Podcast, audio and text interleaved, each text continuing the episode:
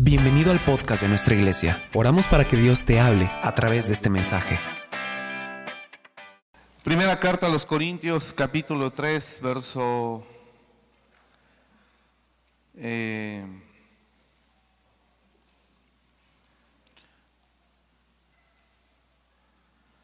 diez, por favor. Conforme a la gracia de Dios que me ha sido dada, es el apóstol Pablo hablando. Conforme a la gracia de Dios que me ha sido dada, yo como perito arquitecto puse el fundamento.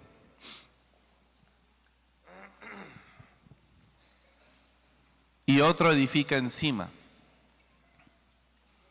Pero cada uno mire cómo edifica o sobreedifica. Lo voy a volver a leer.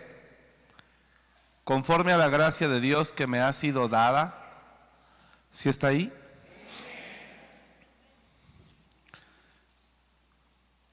Yo como perito arquitecto puse el fundamento y otro edifica encima. Cuando dice y otro edifica encima es, todo mundo tiene la libertad de construir como quiera. Y nos da un consejo. Pero cada uno, diga conmigo, pero cada uno mire cómo sobreedifica. Este texto nos habla de una gracia, una libertad hermosa que tenemos como seres humanos. Es eh, reflejándose el libre albedrío, el cual el Señor estableció desde la creación del hombre. El libre albedrío es la decisión que tiene cada individuo de creer en lo que quiera, de hacer lo que guste, etc. Usted y yo tenemos una vida, vamos a ponerle 80 años. Es lo que la misma palabra dice y es lo que más o menos los seres humanos viven, 70, 80 años, algunos un poco más, algunos ni 70, pero el promedio son 70, 80 años. Y a lo largo de esos 70, 80 años que tenemos de vida en este mundo, tenemos esa libertad, sobre todo cuando ya somos adultos. Yo sé que cuando uno es joven uno quiere tener esa libertad desde que tiene 15. Pero bueno, hay que estar sujeto, los mismos padres le dicen, cuando usted ya esté grande, entonces usted ya decide lo que usted quiere hacer. Pero la libertad la tenemos. Ahora, lo que Dios nos está diciendo aquí, a través del apóstol Pablo, es que tenemos una libertad para poder construir nuestra propia vida. Diga el que está a su lado, tú eres libre de hacer con tu vida lo que tú quieras. Usted es libre de edificarla como usted guste. Usted puede tomar de aquí, de acá, de allá, de allá y usted puede hacer un batido de ideas y desarrollar una visión. Y todo está bien. Todo está bien eh, porque Dios nos da esa libertad. Eh, y usted tiene esa libertad de edificar su propia vida como usted quiera. Eso significa que lo que usted va a hacer el día de mañana será única y absolutamente responsabilidad suya. Usted no va a poder culpar eh, a otros, tampoco va a poder culpar ni a Dios y tampoco al diablo. Somos responsables de lo que nosotros mismos decidimos. No es culpable la religión, somos responsables de nuestras propias decisiones. Entonces, lo hermoso de la libertad es que cada quien puede edificar como quiera. Eh, el riesgo de esa libertad es que puede cometer errores que pueden alterar su destino o su fin. Y ahí es donde uno dice, no quiero caminar esta vida solo, quiero caminarla eh, así como cuando usted eh, se compromete con su pareja y dice, no quiero caminar en este mundo solo, quiero caminar contigo o que tú camines conmigo. Pero también es cuando algunos de nosotros le decimos a Dios, Señor, no quiero caminar esta vida yo solo, yo quiero que tú me guíes, que tú camines conmigo. ¿Sí me estoy explicando? Entonces, el apóstol Pablo es muy claro, o Dios a través del apóstol Pablo, porque este es un escrito del apóstol Pablo a los Corintios. Y el apóstol Pablo dice, conforme a la gracia que me ha sido dada, yo como perito arquitecto puse el fundamento y cada uno edifica encima. O sea, usted puede edificar con la libertad que usted quiera pero cada uno mire cómo va a sobre edificar. Y aquí es, pero cada uno es, cada quien tiene que ponerse abusado. Dígale el de al lado, abusado, ¿cómo vas a edificar? Yo me duermo pensando las noches cómo estoy edificando. Porque lo que usted haga hoy por supuesto que le va a repercutir el día de mañana. Diga el que está a su lado, lo que hagas hoy repercutirá en tu mañana. Nadie, nadie, nadie tiene otra cosa que no sea lo que él mismo no haya hecho en su presente. Es decir, ninguna persona tendrá en el futuro lo que no hizo en un pasado porque el fruto del presente siempre se ve en el futuro. Lo que usted haga hoy se verá mañana. Usted ve en las noticias funcionarios de alto nivel que ni siquiera ya están en, en, eh, en su administración, ya pasaron años y hoy están siendo procesados. Y ellos fueron y, tomaron decisiones hace 12 años y ahorita les está saliendo. Hay uno muy conocido, ¿no? El que dirigía ahí, por ahí, algunas, la agencia federal. Y está saliendo todo eso. Entonces, es real. Lo que usted haga en su presente, sí o sí, se va a reflejar en su futuro. Nadie puede decir en su futuro, a 10 años, decir, es que no sé por qué me está pasando esto. Está, tremendo esto, hermano. No sé por qué estoy así, o no sé por qué estoy solo, sola, o en esta quiebra. Esto es muy sencillo. No sé por qué. Entonces, a raíz de esto, yo todas las noches pienso cómo estoy edificando. Oro o primero pienso y después oro y digo, ayúdame Señor. Porque lo que usted haga hoy, mañana se va a reflejar. En Proverbios 5 hay una persona que no le importó oír, no le importó el consejo y que en su futuro ahora él se encuentra mal en todo. Y dice, ¿cómo no oía los que me aconsejaban? ¿Cómo no escuché a los que me guiaban? Ahora estoy mal casi en todo. No estoy bien ni con Dios, ni en la congregación, ni afuera. Ahí vemos ya el ejemplo de aquella persona que usó con libertad la gracia. No sé si me estoy explicando. Y él usó la gracia y él edificó a su manera. así estamos usted y yo hoy aquí, edificando.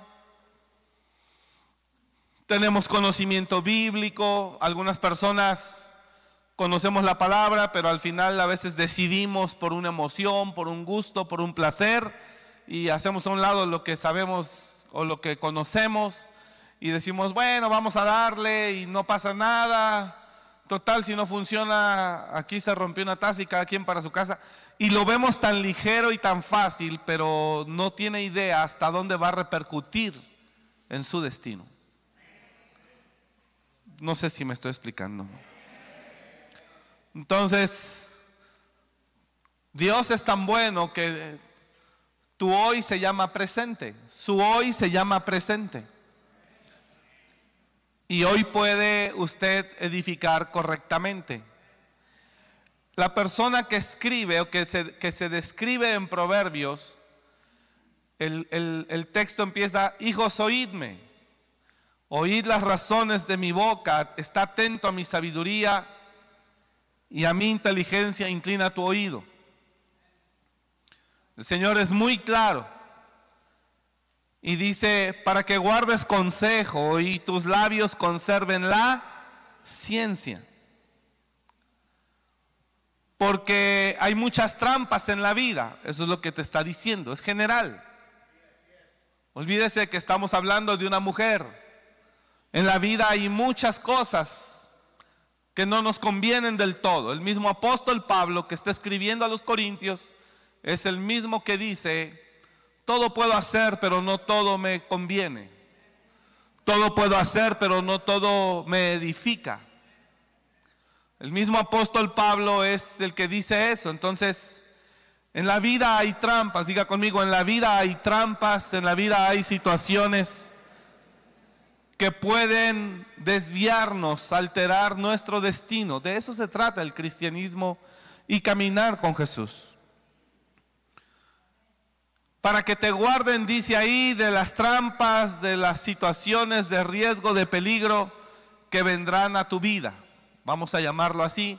Y no vamos a, etiquetar a nadie, porque si no aquí salen los hombres diciendo, ves, tú eres el diablo, le dice a su esposa o a su pareja, tú eres esa mujer mala, tú eres esto. Y no es así exactamente. Yo creo que tanto la mujer corre riesgo con hombres que no son correctos, como también eh, el hombre puede correr riesgo con mujeres que no son correctas. Porque los labios de la mujer extraña destilan miel y su paladar es más blando que el aceite. Mas su fin es amargo como el ajenjo, agudo como espada de dos filos. Mire, yo no puedo estar como pastores nosotros no podemos estar al tanto de cada caso, de cada persona, de cada decisión. Entonces, como yo no puedo estar al pendiente de cada uno, no podemos. Y si usted quiere una cita, tal vez cuando le toque la cita usted ya tenía que tomar la decisión un año antes. Y es imposible. Entonces, lo que tenemos que hacer es que usted entienda con sabiduría que las decisiones que tome al único o a la única que le van a afectar es a usted. Si tomó una buena decisión, si tomó una buena decisión, entonces usted va a tener plenitud en un futuro. Si tomó una mala decisión, entonces eh, van a resultar problemas, sin lugar a dudas, padecimientos, sufrimientos. Normalmente ocurre esto, una persona que no cuida su cuerpo cuando es joven, una persona que no tiene cuidado en su persona, hablo físicamente, a una edad no tan, no tan avanzada ya va a presentar una serie de situaciones eh, difíciles, enfermedades, achaques. ¿Por qué? Porque no quiso atenderse a tiempo, porque no quiso tener un cuidado. Entonces, es una ley que está viva, es espiritual y también es física, que es real. Entonces, la sabiduría que hablamos la semana pasada, la sabiduría eh, es algo que lo debe de acompañar en todo tiempo. Diga el que está a su lado, la sabiduría es algo que te debe de acompañar en todo tiempo.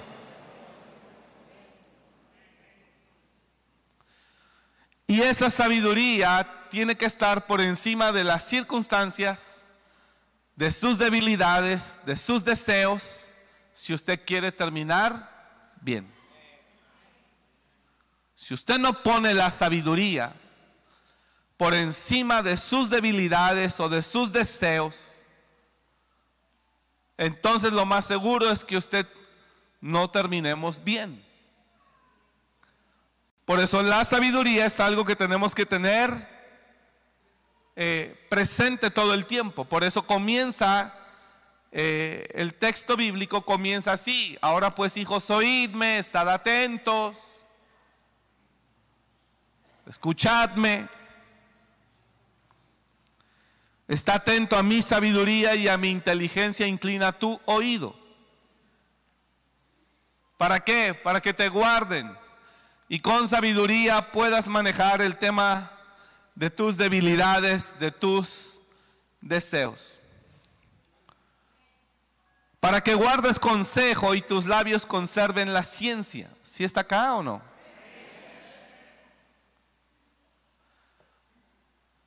Porque los labios de la mujer extraña destilan miel y su paladar es más blando que el aceite. Siguiente verso. Mas su fin es amargo como el ajenjo, agudo como espada de dos filos. Sus pies descienden a la muerte, sus pasos conducen al Seol. Sus caminos son inestables, no los conocerás. Si no considerares el camino de vida, si no considerares el camino de vida, perdón. Ahora pues, hijos, oídme y no os apartéis de las razones de mi boca Aleja de ella tu camino y no te acerques a la puerta de su casa. Está hablando de todo tipo de riesgos. Para que no des a los extraños tu honor.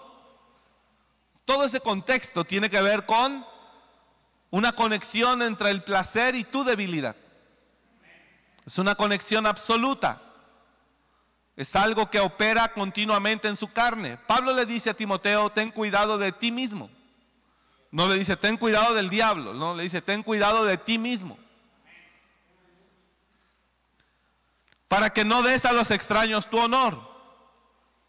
¿Sabe que la gente cuando viene a buscar consejería, el acto está hecho, la situación está hecha, y lo único que le resta decirle yo a él es, o me resta decirle es, tranquilo, Dios te ama, no te va a dejar, pero la consecuencia por tus acciones es inevitable. Porque cuando viene acá es después de la acción. Y la acción le va a generar, por supuesto, una consecuencia. Para que no des a los extraños tu honor y tus años al cruel. Y digas, siguiente verso, y gimas al final. Gimas. Al final, cuando se consuma tu carne y tu cuerpo y digas, ¿cómo aborrecí el consejo y mi corazón menospreció la reprensión? Que al final gimas y digas, ¿cómo aborrecí el consejo y no quise la reprensión? No la quise. No oí la voz de los que me instruían y a los que me enseñaban no incliné mi oído. Ahora casi en todo mal he estado. No la hice ni allá ni acá. No la hice ni aquí ni allá. Ahora estoy mal. En medio de la sociedad no logré nada y en la congregación tampoco se cumplió lo que Dios quería hacer conmigo. Tal vez algunos de ustedes Dios los diseñó, los creó para ser pastores, para servirle a Él. Pero mientras ande en el mundo, pues es difícil.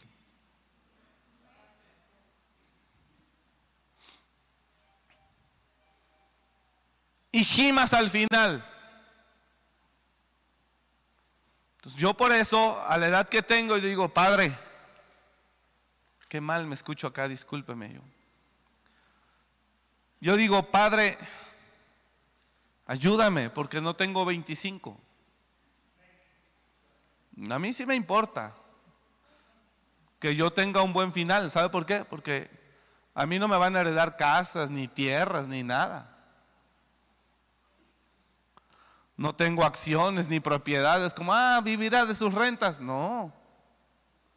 Entonces yo sí estoy pensando cómo voy a edificar hoy. Porque sé que el día de mañana nadie verá por mí.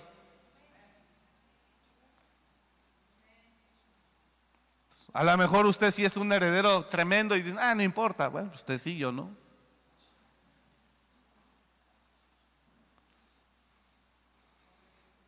Entonces, si tú tienes, si usted tiene el futuro asegurado, ah, pues no pasa nada, dele. Pero si no, entonces piénsela. Piénsela. Y yo todas las noches me duermo pensando en mis acciones. Dos, en mis decisiones. Todas las noches. Y después de meditar, le digo al Señor, ayúdame. Eres lo único que tengo. Mi pastor no me va a venir a salvar.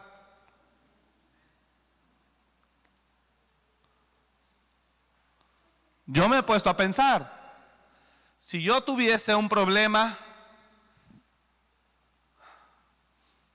si yo tuviese un problema financiero, número uno, no me atrevería, número dos, quién sabe si pudiera el ayudarme.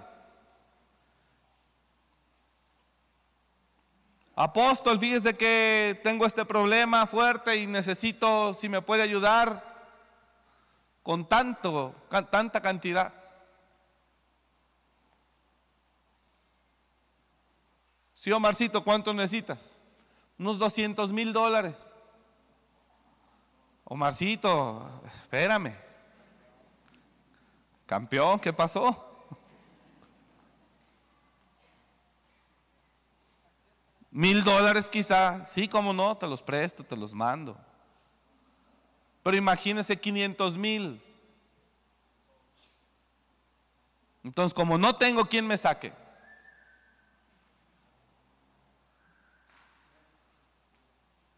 no me está entendiendo usted. Entonces no juegue con la vida. Dije, no juegue con la vida. Es tu vida, es su vida. Si no tiene quien lo saque, entonces mire bien cómo se está manejando. Mire bien lo que está haciendo.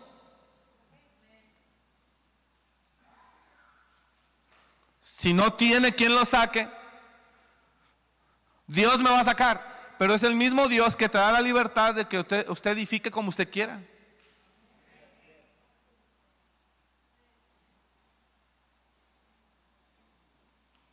Dios lo va a amar a usted estando aquí o estando en la cárcel.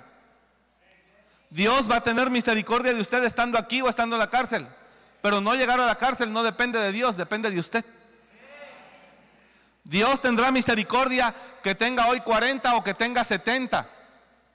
Pero llegar y no tener dónde vivir y dónde comer a los 80 o 70 no depende de Dios, depende de mí. De cómo yo me maneje. Entonces es importante que la iglesia mantenga la fe, pero desarrolle el entendimiento. El entendimiento le sirve para que revise cómo se conduce. Entonces, tenemos que estar conscientes. Diga conmigo, tengo que estar consciente.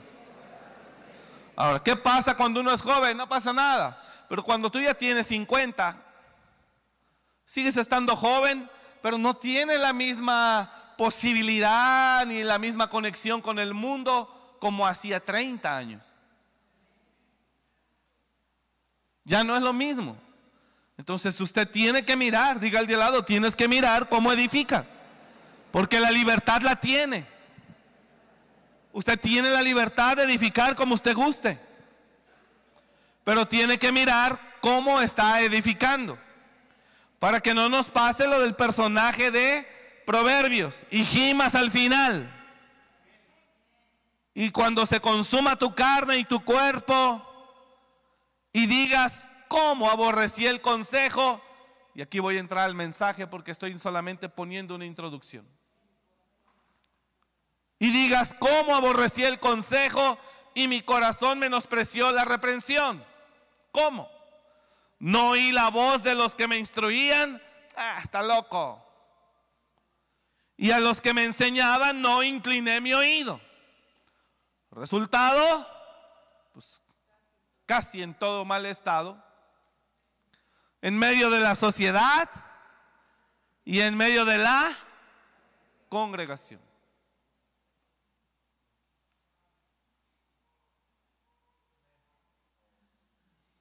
Abusado, diga el de lado, abusado. Hace unos días atiendo un caso delicado. Una persona dominada espiritualmente y por sus propios deseos se atreve a hacer ciertas cosas de carácter sexual, exhibicionismo, cosas así. La gente se da cuenta, se molestan y le prenden fuego al auto y le prenden fuego a la casa y lo quieren para matarlo y quemarlo.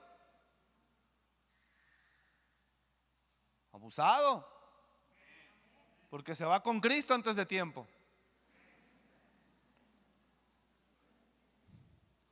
Dice la escritura en Eclesiastés, no hagas mucho mal, ni seas tan insensato, no sea que mueras antes de tu tiempo. Todos vamos a morir, dígalo, todos vamos a morir. Pero en el tiempo de Dios. Abusado. Todos tenemos instintos, sí. Elías era un hombre sujeto a pasiones como las nuestras, pero también era un hombre sumamente espiritual y poderoso y oró fervientemente para que no lloviese sobre la tierra durante tres años y medio y así ocurrió. Aún las pasiones y las debilidades tienen que ser correctamente canalizadas.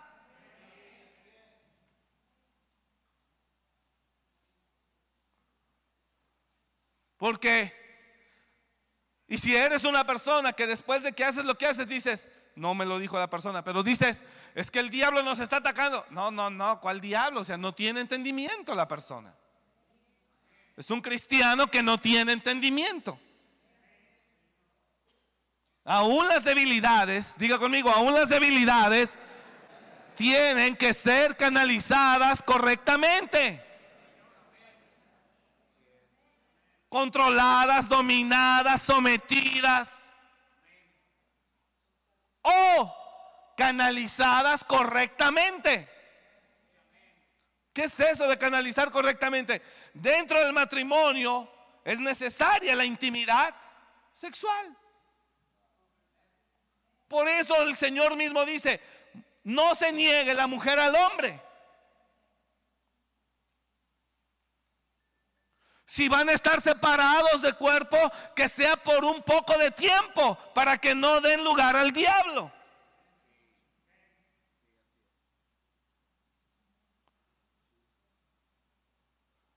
¿Cuántas gentes aquí de ustedes matrimonios? Bueno, dice que matrimonios y tienen años separados de cuarto. ¿Cómo diablos no va a caer el marido en pornografía o en adulterio o en, cosas de... Dígame cómo.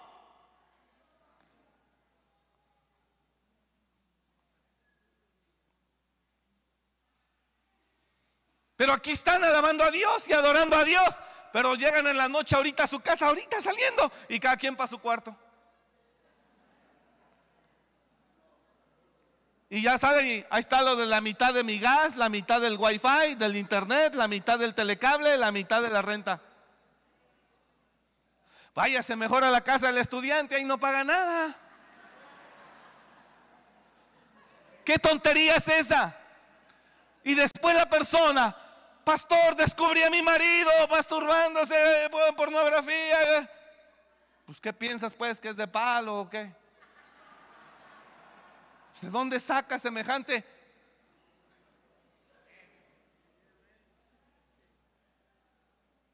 Y si el hombre no corteja a su mujer, pues al rato habrá quien lo haga. Porque la mujer también necesita una atención emocional.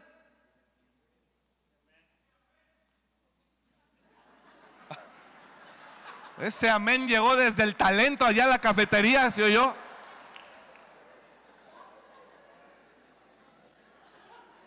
No estoy diciendo esto para que justifique todos los hombres cochinos, ¿eh? No, no, no. Eso no justifica, hermano. Tiene que canalizar las necesidades correctamente.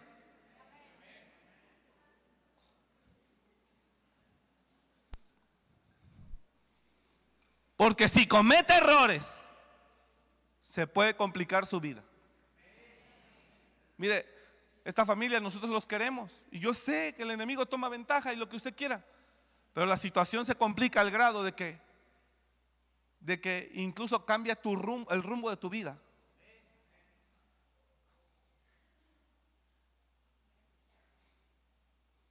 ¿Es de admirarse? No, a todos nos puede pasar.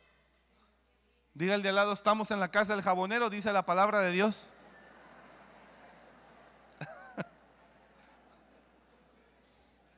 claro que sí lo dice la palabra de Dios. ¿Cuántos dicen amén? El que cree que está firme, mire que no caiga. Esa es la casa del jabonero. El que cree que está firme, mire que no caiga. Sí, hija, es un dicho, nada que ver, pero no sea que vosotros también seáis tentados. Si algún hermano es sorprendido en una falta, vosotros que sois espirituales, restauradle en amor. No sea que también vosotros seáis tentados. La casa del jabonero. Así que el que cree que está firme, mire que no caiga. Ahora, nos espantamos de que sucedió esa situación, nos comentaron, no, no me espanto. ¿Por qué? Porque yo soy humano igual.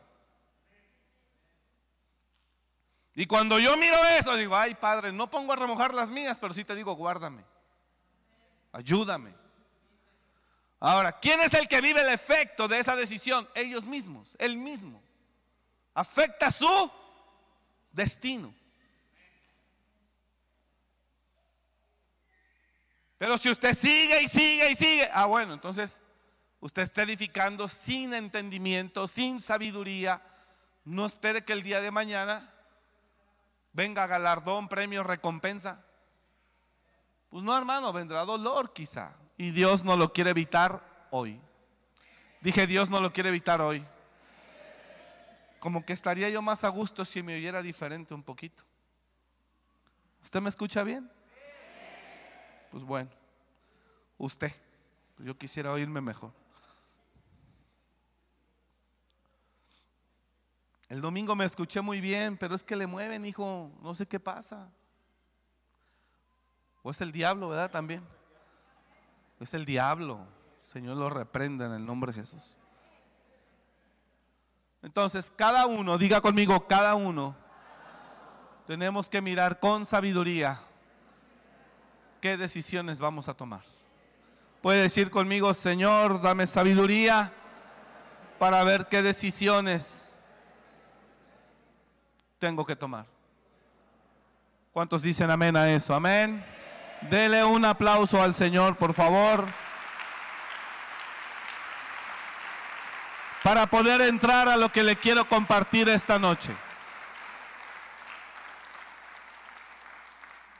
Ahora,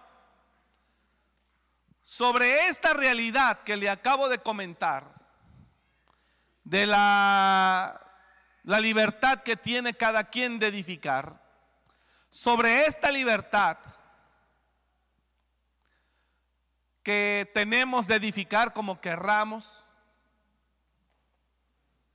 eh, Dios en su amor, antes de que la riegue o la reguemos, nos pone enseñanza, consejo, dirección, confrontación, reprensión. Es la forma para evitar que usted tenga en un futuro que usted en un futuro esté con dolores. Si usted los quiere oír, qué bueno. Pero si usted los reprende y no los quiere, entonces el único que está ahogando la voz que le puede salvar la vida en su futuro es usted mismo. Marcos capítulo 6. Marcos capítulo 6, verso 14. Dice la escritura, oyó el rey Herodes la fama de Jesús, porque su nombre, había, su nombre se había hecho notorio. Y dijo, Juan el Bautista resucitado de los muertos y por eso actúan en, y por eso actúan en él estos poderes. Otros decían es Elías. Y otros decían, es un profeta o alguno de los profetas. Al oír esto Herodes dijo, este es Juan el que yo decapité, que ha resucitado de los muertos. Ya traía delirio de persecución Herodes. Ahora, cuando usted vaya a Tierra Santa, usted va a saber cómo terminó el rey Herodes, dónde terminó viviendo. Nosotros hemos ido y Herodes terminó viviendo en una fortaleza que se llama la fortaleza de Masada. De hecho, hoy hablamos, de hecho aquí aprovecho para hacer un, un anuncio. En noviembre, si Dios quiere, se está formando un equipo, un grupo de personas para ir a Tierra Santa, Turquía, el viaje a las siete iglesias, eh, el camino de Pablo y también Tierra Santa. No sé si incluye a Jordania. Mañana me envían la información. Por si usted quiere ir, bueno, va a ser en noviembre. Eh, ya le estaré dando la información. Venda sus gallinas, sus pollos, sus chivos, lo que tenga, y vaya para allá, para que vea. Y Herodes termina viviendo en una fortaleza que para subir ahí te suben a un teleférico. Y usted mira dónde vivió. Herodes murió Herodes murió con delirios de persecución, con una paranoia espantosa. Y comenzó con esto. Él manda matar a Juan el Bautista, le corta la cabeza. Y ahora se oye de Jesús y todos los milagros que trae Jesús y Herodes dice, no, este es Elías, este es Juan el Bautista al que yo decapité. Y ahí él se enferma.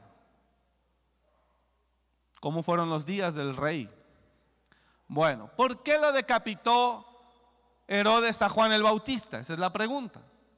Y la pregunta es porque Dios en su amor levanta pastores y profetas para corregirte a tiempo en tu presente, para que no tengas un futuro infeliz.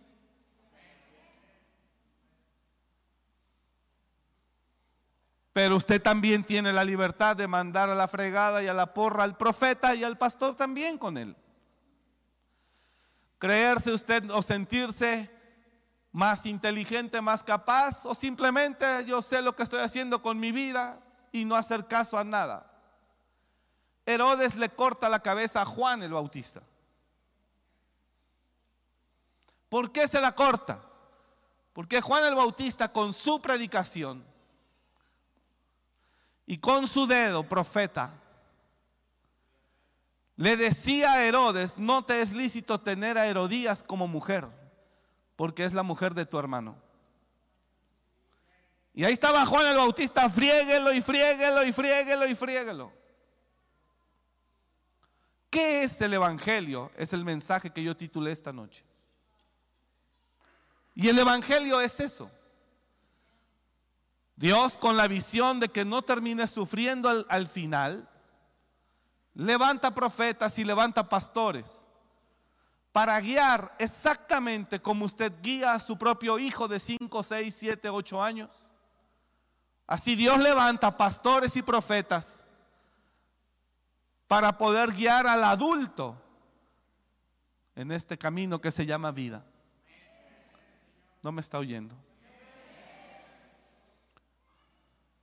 Y Dios levanta pastores, dígalo conmigo, Dios levanta pastores y profetas.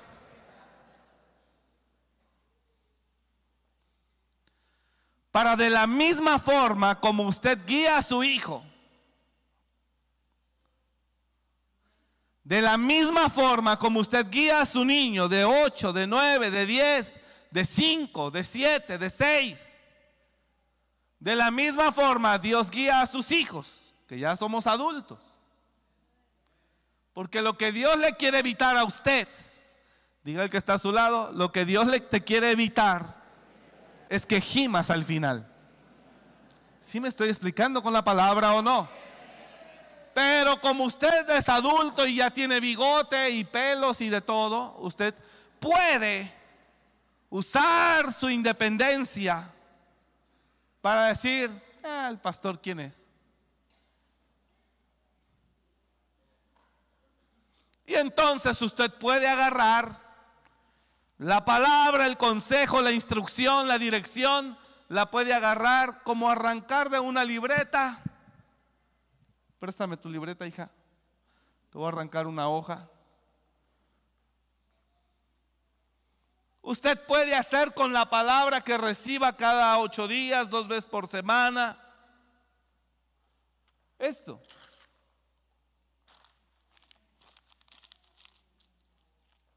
Y usted seguirle.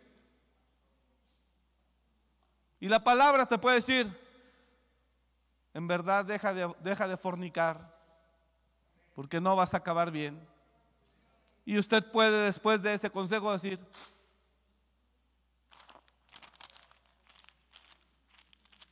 tengo necesidades. Deja de robar porque vas a terminar mal y usted al final, ya luego te la pago.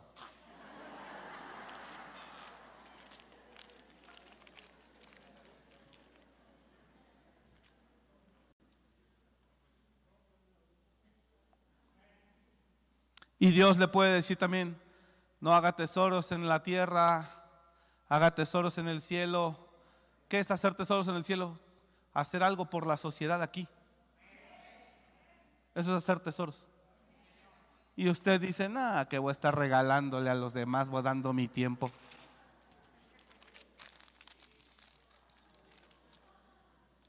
Olvídese de la libreta, ahorita le compramos una de ellas comprenda cuál es el mensaje que le estoy transmitiendo. Lo bueno es que está gruesa.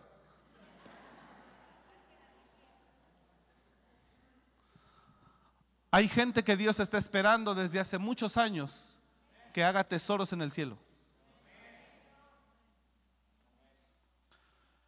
Pero todo lo que hace lo hace para Él.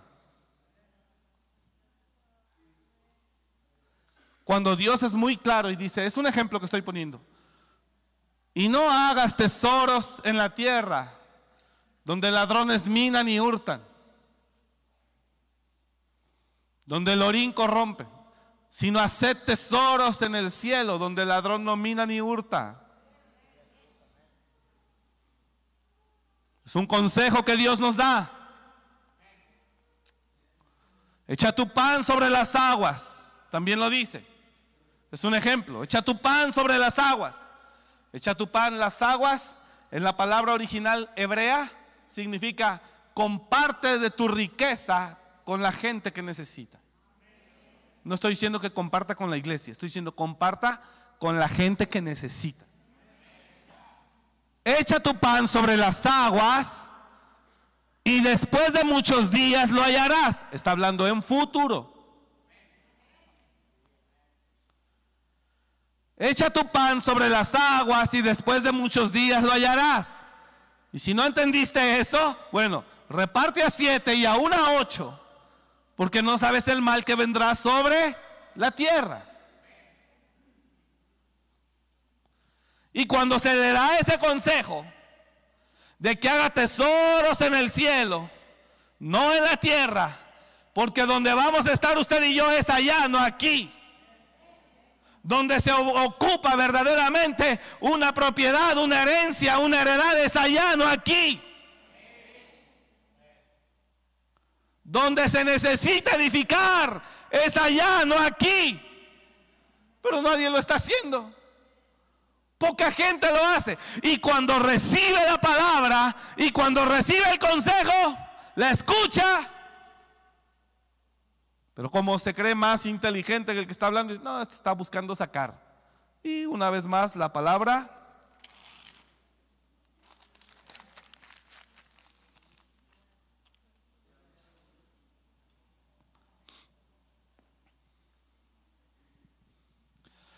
Atienda su casa, restaure su matrimonio, arréglese con él, porque si no va a terminar mal el asunto.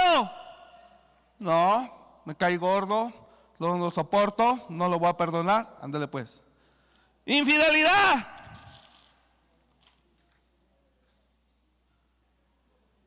¿Sí está entendiendo o no está entendiendo?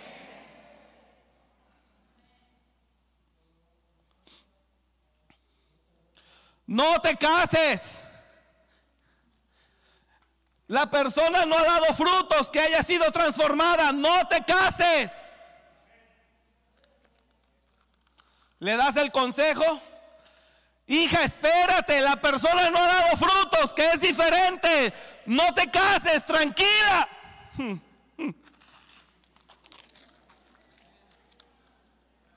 Y después, ¿me puedes recibir en el refugio? Me golpeó me golpea. Esto, lo otro. ¿Qué hacemos? Pues sí se le recibe, pero ¿cómo está su vida? Partida. Y después viene el tipo otra vez. No, perdóname, mi amor. No estoy hablando por uno para que no sienta que se lleva el premio. ¿eh? No, hay varios que le echan ganas, no crea que. No, hombre, si hay una competencia, pero poderosa. Así que no sienta que usted es el ganador. No, tranquilo, hay varios que le, que le dicen, no me olvides ni piensas que no vengo ahí. Y viene ahí, vente ya, mi amor, mira que esto, mira que el otro. Pastora, ¿cómo ve? Pastor, ya volvió, que está arrepentido, que, que no lo va a volver a hacer. ¿Cómo ve? no se vaya, espere que dé fruto. Si la ama, que demuestre cambio, pero no en tres días ni en cinco. Tiene que demostrar, otra vez le gana el alma y otra vez se vuelve a alargar. Y el consejo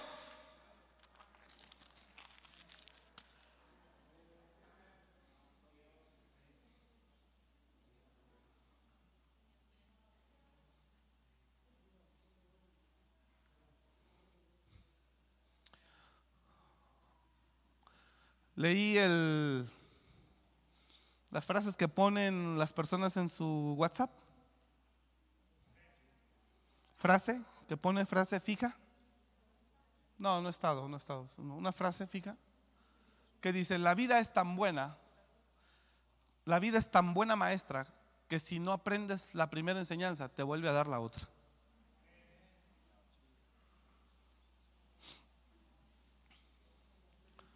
Un amigo es empresario y leí que ahí tenía eso.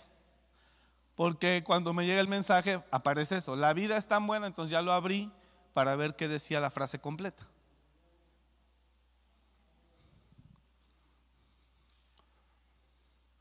Pero si usted no quiere, entonces Dios levanta pastores y profetas para corregir a tiempo, instruir a tiempo porque no quiere que gima al final.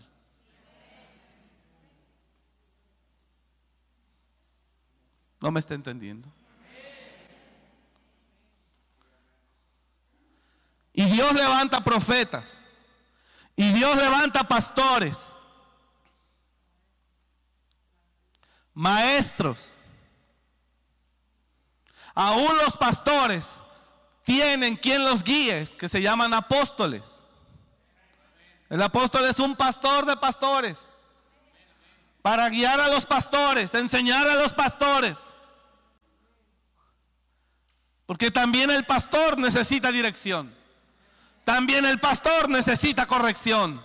También el pastor necesita, eh, eh, este, necesita instrucción, corrección, reprensión, confrontación, consejo, dirección.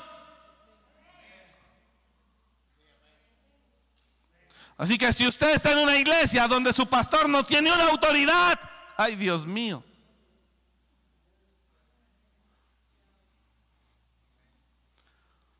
Cuidado porque hay más peligro.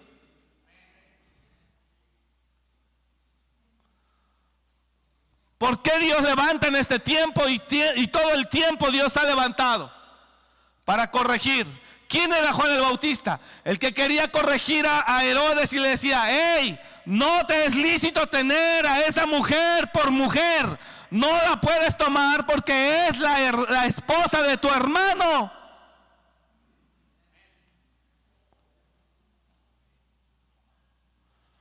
Pero a él le valió. Mira que Herodes le tenía miedo a Juan, dice la escritura, porque Juan era justo y santo.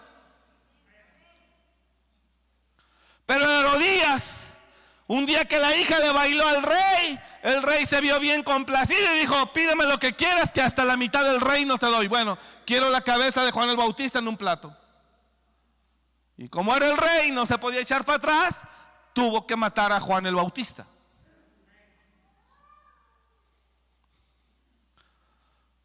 Yo no voy a una iglesia cristiana porque ahí te obligan. ¿Le obligan? No, le decimos. A nadie se obliga. A nadie se obliga. Yo no voy. No viene porque no quiere, porque a nadie se le obliga. No se le obliga a nada, usted solo oye.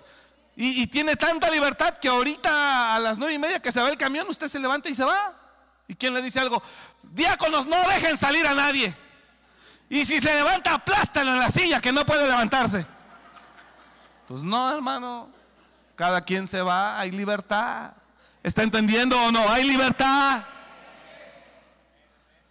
Pero sobre esa libertad, desarrolla entendimiento. Desarrolla sabiduría. En serio, yo todas las noches, entre tantas cosas, medito. Y a veces me doy cuenta que estoy edificando mal y digo, ay Padre, Padre, ayúdame, ayúdame, ayúdame. porque no tengo 100 millones guardados para componer el camino, porque no tengo, no soy el que va a heredar la Cheyenne y todos esos montes, no los voy a heredar yo.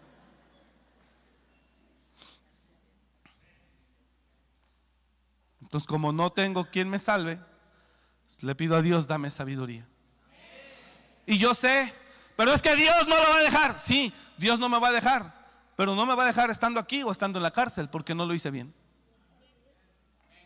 Dios me va a seguir a la cárcel, sí, me va a ir a visitar. Hola, hijo, ¿cómo estás? Bien, padre, pues acá.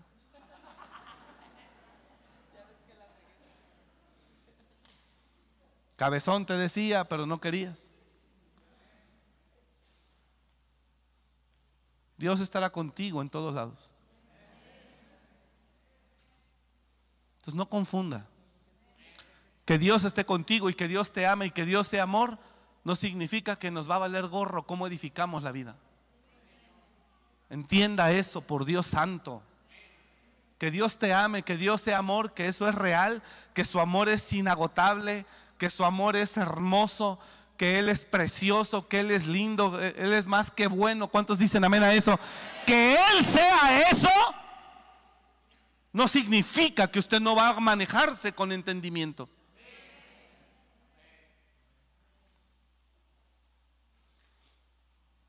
Terminando como todo un patriarca de tu casa, con cónyuge, con más de 50 años de casados, con hijos, nietos y bisnietos, toda una generación, y terminar feliz, Dios estará contigo. A que no lo hiciste bien, terminaste solo y en la ruina, Dios seguirá ahí contigo. Porque Él es bueno. Pero el que sea bueno no significa que quería que terminaras así. Eso fue responsabilidad tuya. Entonces no se equivoque. Dije, no se equivoque. Que lo amen sus hijos hoy o mañana. No depende de Dios, depende de usted.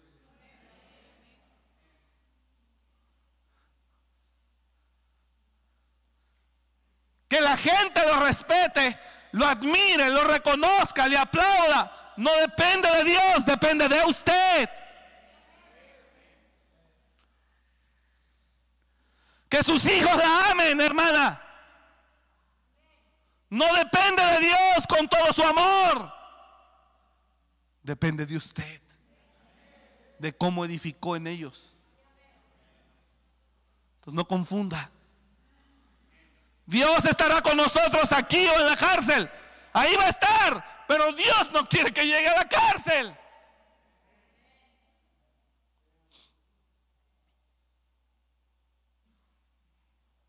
Por eso todas las noches, ah, Padre, ayúdame. Y a veces siento que se tuerce el camino y digo, dame chance, Padre, de volverlo a enderezar. Ayúdame, ayúdame, ayúdame. Y mira, Dios es bueno, tiene paciencia. Te detiene a los acreedores, te detiene a los enemigos, te detiene a los que quieren tu mal, porque ya entendiste y vas a corregir el camino. Y dice, papá Dios, ahí estoy contigo, tranquilo. Pero yo veo que estás preocupado por hacer las cosas bien. ¿Alguien puede decir amén fuerte a eso? Dios está ahí con nosotros, iglesia, sí. Él nos ama, hermano, sí. Él es bueno, sí. Pero hay mucha, mucha responsabilidad en usted y en mí. Dios nos ama, sí. Él es bueno muchísimo. Pero aún así, dígalo conmigo, aún así, hay muchísima responsabilidad en mí.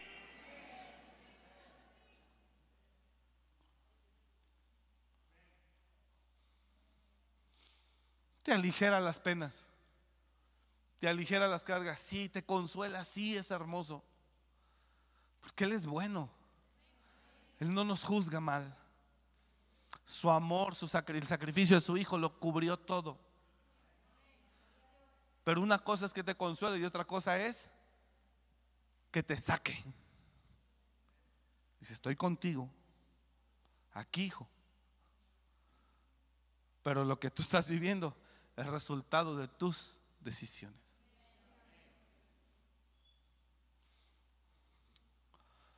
Por eso es importante que todo lo que haga, piense. ¿Usted está acá o no? Entonces, ¿quiénes son los pastores? Son aquellas personas que Dios establece sobre un rebaño. Sobre 20, sobre 50, sobre 100, sobre 1000, sobre 500, sobre los que sean. Pero Dios los establece para qué? Para instruir, para amar, para corregir, para guiar, para reprender si es necesario. ¿Quién tiene la libertad de aceptarlo o no, rechazarlo o no? Usted. ¿Con qué fin Dios los pone? ¿Controlarme? No, guiarlo, instruirlo, enseñarlo, aconsejarle. Nosotros conocemos gente que ya en este presente está pagando la factura de su pasado. ¿Cuál? Sus hijos no están con ella.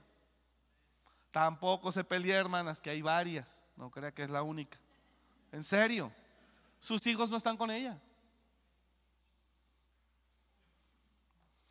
¿Por qué? Porque ella andaba en la vida loca en aquellos años. Nunca se ocupó de sus hijos. Ahora sus hijos son jóvenes de 18, 22, 24, 26. Le hablan con respeto, ya eso es ganancia. ¿Qué tal? ¿Cómo está? Pero irla a ver, no. Ver por ellas, no. Ellos se pusieron las pilas, están trabajando, están casados, buscando abrirse su propio camino. ¿Qué dolor hay tan grande en esa persona? Enorme, un vacío. Por el rechazo de sus hijos. ¿Qué pasó? No quiso ir a los que le aconsejaban. Mire hermano, Dios usa hasta el que menos imagina para aconsejarnos. No necesariamente tiene que ser un pastor. Y para que sepa esto, para que sepa esto, siempre cerca de usted ha estado alguien con una palabra que viene de parte de Dios para guiarle. Siempre. Hasta el borracho más empedernido Dios lo ha usado para hablarle. ¿Por qué el borracho? Porque es el que está más cerca de usted, con puro malviviente se junta. Hasta el borracho. Ya le conté lo que a mí me dijeron. Un tipo inyectándose cocaína, Estábamos en la madrugada los dos, desesperados por más droga, buscando colillas de, bueno, cigarros ya casi terminados para calmar un poco la ansiedad. De repente por ahí conseguimos un poco. Él se la pone, pum, se la mete a la jeringa. y está sentado, no está de pie, se inyecta. Pero cuando él se inyecta así, se está inyectando, voltea a verme y me dice, 4 de la mañana, 5 de la mañana, quizá. Y me dijo, sal de aquí, este no es tu lugar. Sal de aquí. Cuando él me dijo eso, primero interpreté pues que no me quería dar. Dije, no, este desgraciado quiere que me vaya. Pero después entendí que no era él, era Dios el que me estaba hablando. No pasó un mes de ahí cuando Dios me, me rescató de ahí. Y salí de ese mundo. Sé que este es mi lugar. Nunca más volví. Dios puede usar a quien menos te imaginas. Hasta el ateo más terrible que puedas encontrar. Dios lo puede usar. Dios puede usar a ese ateo y ese ateo ni cuenta se da que Dios lo está usando.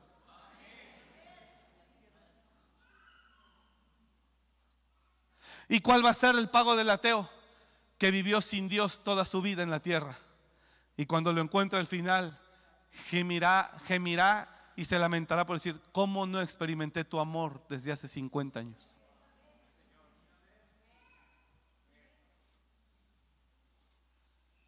Tu perdón. Viví condenado toda mi vida. Viví amargado toda mi vida. Viví infeliz toda mi vida. Dios usa lo más cercano y estoy seguro que Dios ha usado lo más cercano para hablarle, guiarlo, instruirlo. Porque Dios quiere que usted tenga un final glorioso. Dije, Dios quiere que usted tenga un final glorioso. Pero, pero, ya tengo que terminar. Pero, si usted en el presente no escucha, no respeta, no reconoce, no quiere oír, entonces usted está edificando con una absoluta libertad y con un riesgo muy alto de que el día de mañana todo se le venga abajo. No sé si me expliqué. Termino. Jeremías capítulo 1.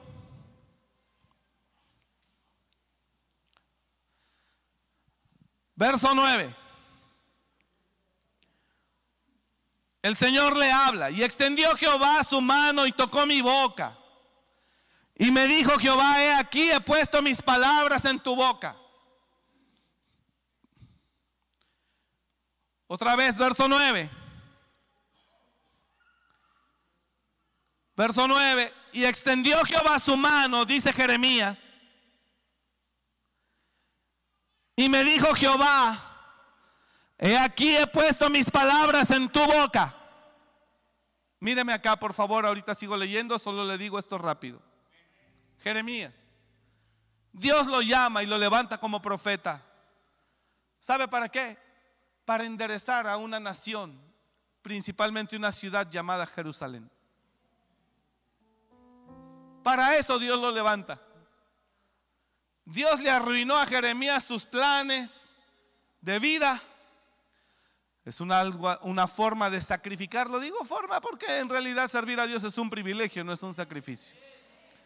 Pero Dios lo sacrifica a él para ir a hablarle a toda una nación y a más naciones que se enderecen porque si no van a terminar sufriendo mal. Por eso Dios llama a Jeremías. Dios llama a Jeremías para con tiempo, oiga aquí, para con tiempo, corregirlos. Y mire el llamado, óigame aquí por favor, y mire el llamado, le dice, y me dijo Jehová, he aquí he puesto mis palabras en tu boca. Mira que te he puesto en este día sobre naciones y sobre reinos para arrancar, para derribar, para arruinar, para destruir, para plantar y para edificar. ¿Sabe cuántas cosas en nosotros tienen que ser arrancadas? ¿Cuánta corrupción? ¿Cuánta perversión? cuánta injusticia. ¿Sabe cuánto eso tiene que ser arrancado? ¿Cuánta idolatría? ¿Cuánto orgullo? ¿Cuánta soberbia? Y después de que le arranques todo, planta y edifica. ¿Qué iba a plantar? Su camino, su ley, su verdad, su justicia.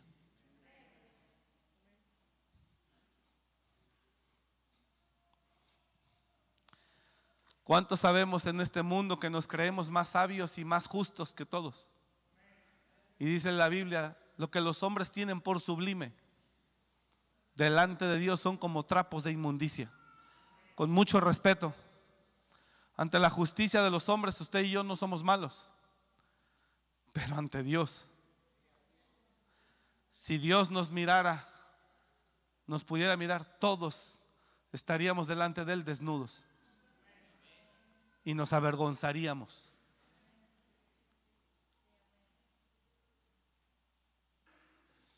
¿Por qué crees que, no, e-, que eres justo o que no eres injusto cuando estás lleno de envidia, de murmuración, de avaricia? ¿Crees que no eres injusto cuando estás lleno de todo eso, de mentira, de engaño, de falsedad? Dios conoce.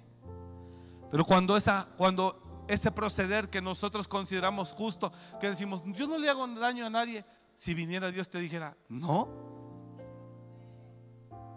Ay, hijo, ven, te mostraré. Delante de los hombres, usted y yo somos justos, no hacemos nada malo. Pero delante de la justicia de Dios, Híjole, hermano. Automáticamente caeríamos desnudos y nos cubriríamos nuestras vergüenzas. ¿Sí está entendiendo o no está entendiendo? ¿Por qué le digo esto? Jerusalén no se sentía que era malo. Jerusalén no sentía que estaba haciendo nada malo y Dios ya estaba levantando un profeta para salvarles el pellejo. Pero Jerusalén decía, pero yo de dónde? ¿Cómo que me dices que, que, ando de inmunda y que no es que? Yo no ando de inmunda. Yo no ando de idólatra. Yo no ando tras los baales.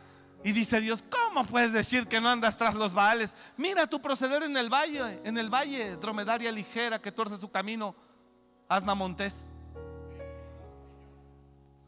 Mira cómo el hombre en su propia justicia dice, yo no necesito a Dios. ¿Cuántos familiares llevan a sus familiares a un refugio porque es adicto?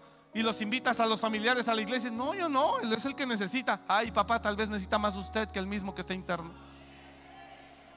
Pero es que él en su justicia, todos en su propia justicia, somos San Crisóstomo, somos la Madre Teresa. Todos en nuestra propia justicia no somos malos. Y Dios ya te está levantando un profeta para corregirte. Oh, no me entendió, no me entendió, no me entendió, no me entendió.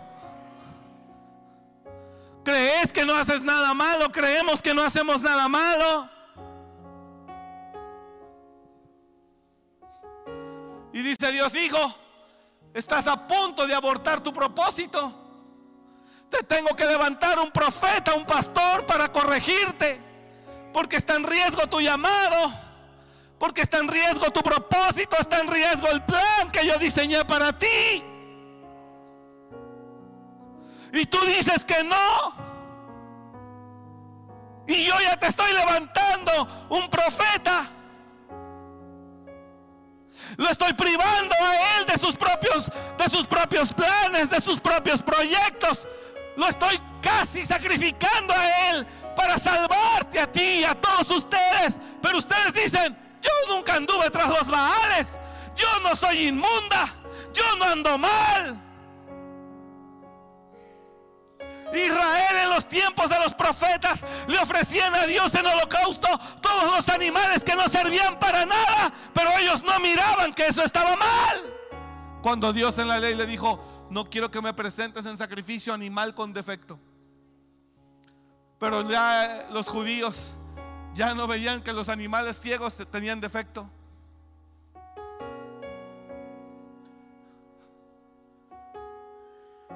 No, creo que no me entendió, no, no está. Mira que te he puesto en este día para arrancar, para derribar, para destruir, para arruinar. O sea, quitar toda la cochinada, toda la porquería. Y Jerusalén sentado diciendo, ¿y, de qué me va a arruinar? ¿Qué me va a quitar si yo estoy bien? Hola. Algunos aquí nos sentamos como si no tuviéramos nada que se nos tuviera que arrancar cruzamos la pierna y diciendo, ese es para ella, ese es para mi hija, ese es para... Y le manda mensaje, hija, conéctate a la prédica. Ahorita el pastor está hablando. O si no, ya está, ah, está hablando de fulano, está hablando de sultana, está hablando de perengán. ¿Qué diablo le importa de quién habla? Es un ejemplo. Si Dios lo está hablando de fulano para corregirte a ti. Está hablando de Perengano como ejemplo para reprenderte a ti. Aquí no son adivinanzas. ¿De quién diablos está hablando? Lo está usando a él. Está usando el tema, el ejemplo, para reprendernos a nosotros. Deje de mirar distinto. Si me está escuchando o no, oiga acá, hola acá, hola acá. Olvide de quién hablo. Olvide de quién hablo. Si se toma como ejemplo, es porque Dios lo está hablando a nosotros.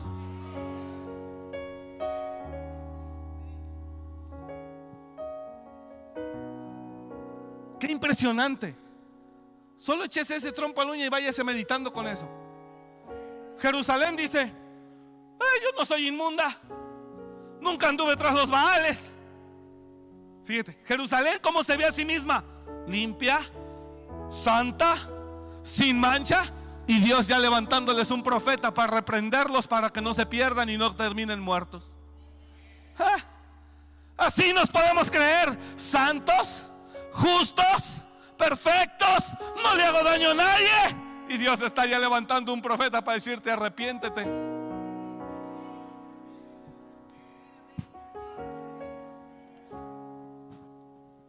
¿Por qué, pastor? Ah, Tú no lo ves porque tú te comparas con la justicia de los hombres. Pero cuando te compares en la justicia de Dios te darás cuenta. Por eso dice la palabra. Lo que los hombres tienen por sublime.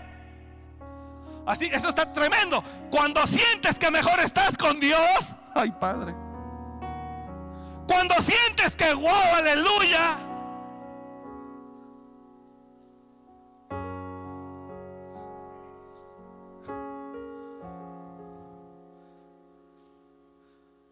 Ayúdame multimedia.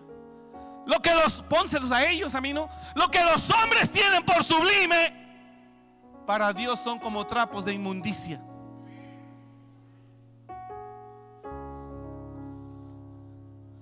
Tan fácil se nos hace decir, yo no ando en pecado, pastor. Seguro. Segura. En tu justicia no lo ves. En tu justicia no lo ves.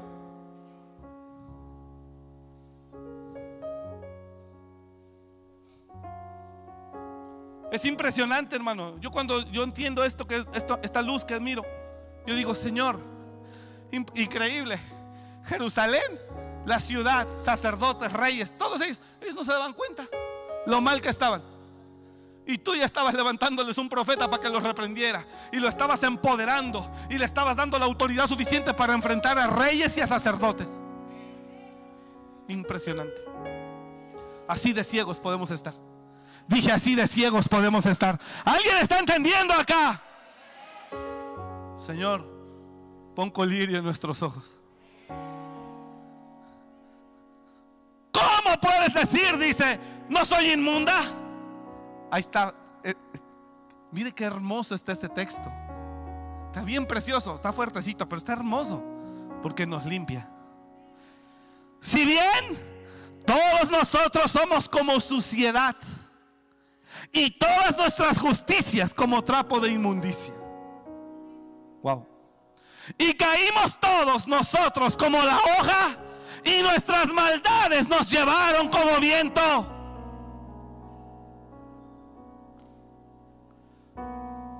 Nadie hay que invoque tu nombre, que se despierte para apoyarse en ti. Por lo cual escondiste de nosotros tu rostro y nos dejaste marchitar en poder de nuestras maldades. El otro texto está lo que los hombres tienen por sublime. Para Dios son como trapos de inmundicia. Entonces, amados hermanos, ¿para qué Dios levanta un pastor? Quiero que comprenda algo y termino con esto.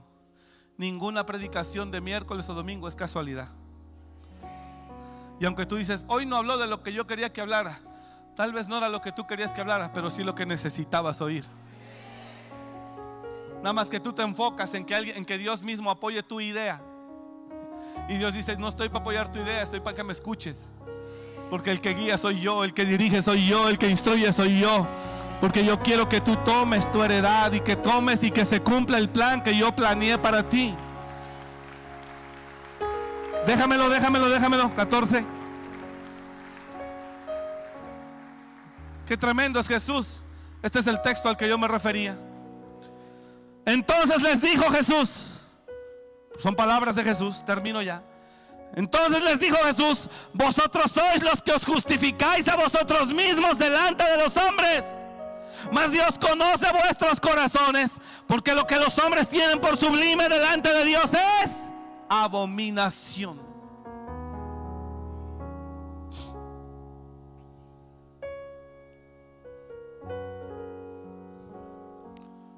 Así que, Él habla, Él habla. ¿Quiere comentar algo? Dígame. Amén, qué lindo.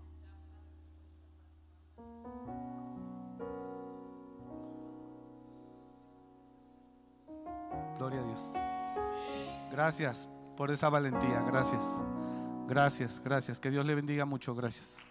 Dice ella que Dios le confirma la palabra a la hermana, que estaba eh, justo ocupando una palabra para tomar una decisión. Ya comprendió usted la palabra. Entonces, hermano, hermana, deje que papá Dios nos guíe. Con consejo. No siempre tiene que ser reprensión. Por supuesto, no siempre. Pero a veces quizá necesario. Pero Él está aquí.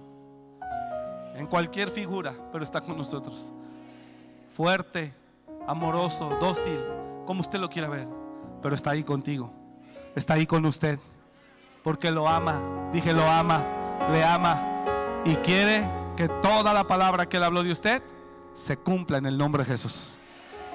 Hasta su nacimiento, desde su nacimiento hasta el último día que estemos aquí en la tierra. Amén. Así que dele la gloria a Dios y apláudale con todo el corazón a Él.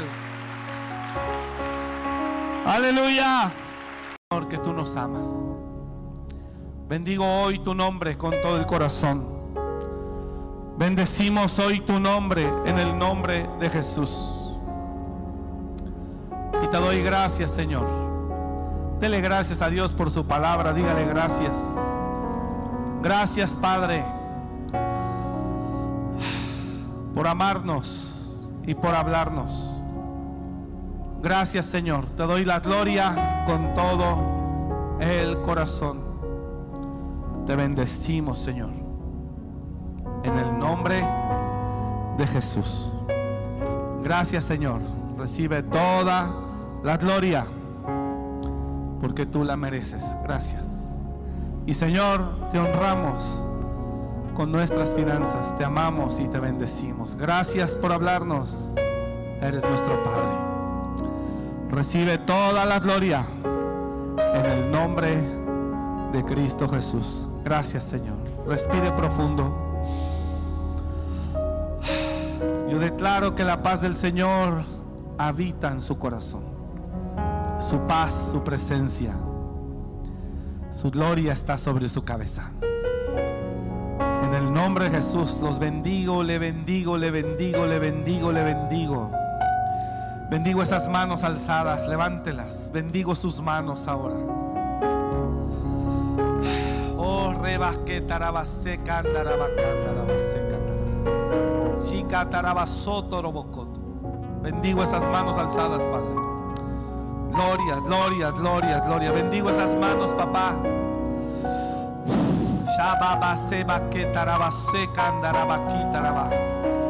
Bendigo esas manos. Bendigo esas manos. Señor, a mis padres los bendigo. Declaro sanidad sobre ellos, sobre mi mamá, sobre mi papá. Los bendigo ahora.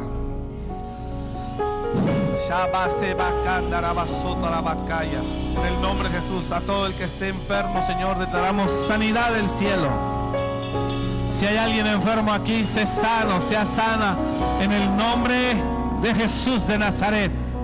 Ahora, ahora recibe sanidad, recibe sanidad. Ahora bendigo esas manos. La gloria de Dios sobre su cabeza. Ahora. Gloria de Dios sobre su cabeza. Ahora, ahora, ahora, ahora. Dios sobre su cabeza. Más.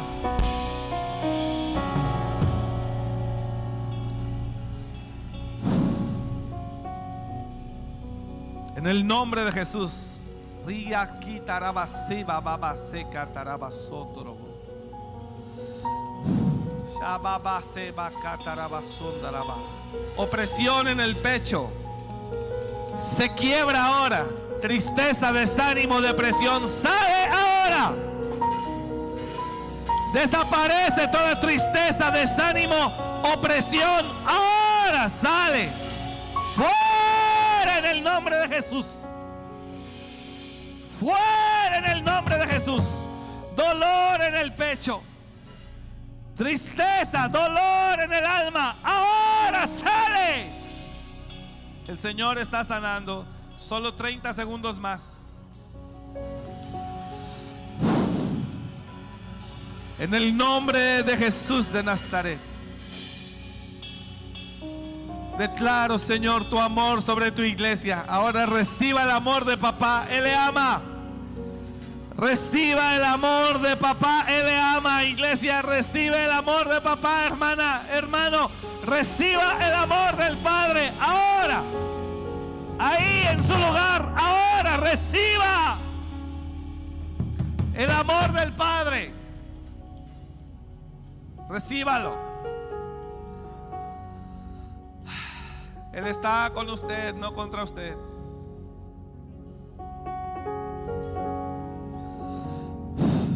Aleluya. Aleluya. Oh, gloria. Gloria a tu nombre. Y a Rabacota. Rica En el nombre de Jesús. En el nombre de Jesús.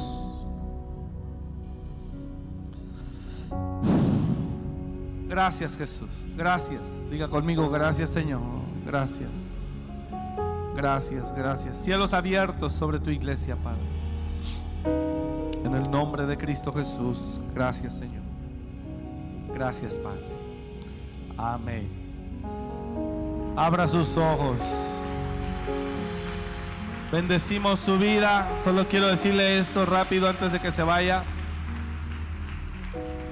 Bendigo su vida. Que Dios le bendiga en el nombre de Jesús. Este viernes, sábado y domingo en la iglesia Amor y Restauración Páscuaro tendremos retiro de transformación. Allá vamos a estar un equipo de aquí de Morelia con el equipo de la iglesia local, los pastores Miguel y Pili. Es este viernes, no tiene costo el retiro tampoco. Si tiene invitados y quiere llevar, vaya. Obviamente el lugar es más pequeño, la capacidad es menor que cuando lo hacemos acá, pero el que llegue primero, llega. Vamos a estar allá viernes y sábado. El domingo estaremos acá nosotros para nuestro culto normal. Eh, pero le aviso, le anuncio. Así que si tiene gente, vaya por favor. Amén. Invítelos.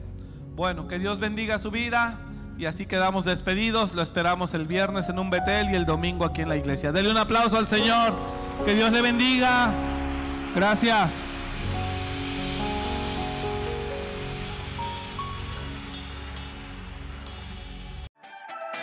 Gracias por escuchar este mensaje.